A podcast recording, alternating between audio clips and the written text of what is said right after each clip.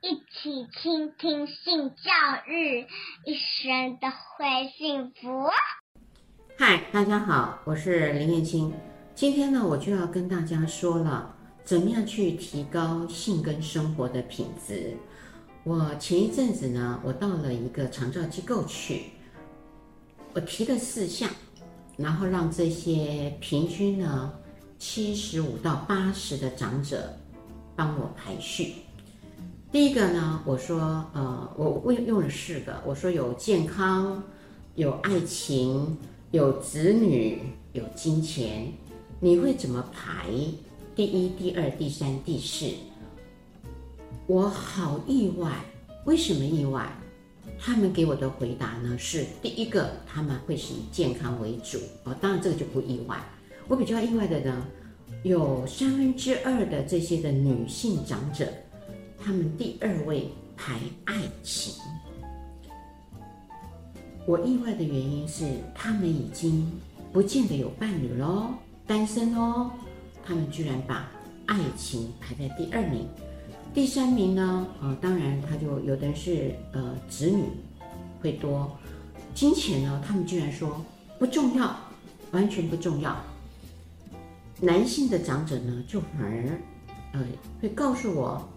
健康第一，然后有的人是说金钱，也有三分之一的男性长者告诉我是爱情。可能各位也很好奇，那我自己呢？没错，我跟那三分之二的女性长者很像。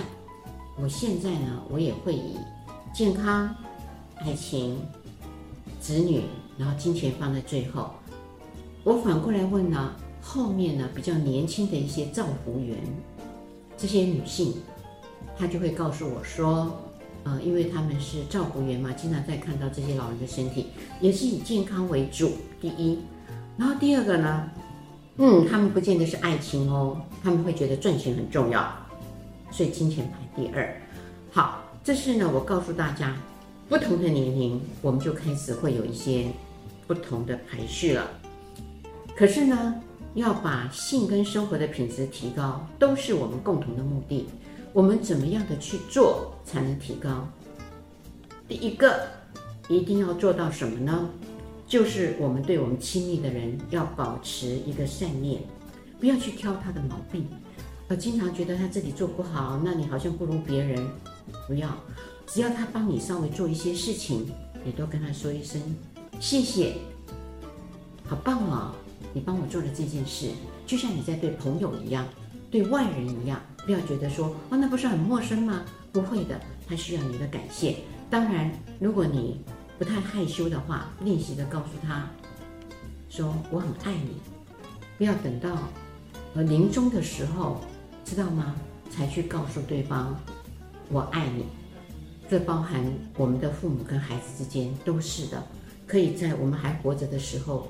真的要珍惜对方，珍惜对方不是把它当成空气或是一个大型的家具在那儿，然后就要珍惜，是要付出行动的。如果女方到老了还走得动，喜欢逛街或是逛百货公司，没有关系，你就陪她，不要一直催她说好了吗？快一点，或是很不耐烦的就坐在外面。虽然你会付出你的信用卡，可是女人呢更希望你陪伴她。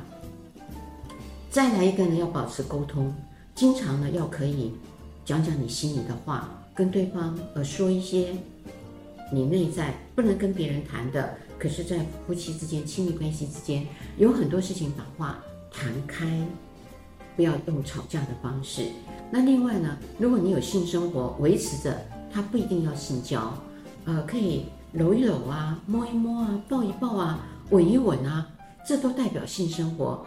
要我一谈到性生活，你们呢都只想到是性交而已。那另外呢，呃，休闲的旅游活动，还有呢，你们的运动。如果呃有些人喜欢进健身房做重训，可是有一半不喜欢，没有关系，你就找他们，对方可以跟你一起进行的快走也好，慢走也好，每天呢散散步，那也是培养亲密关系。这几项如果你都做到了。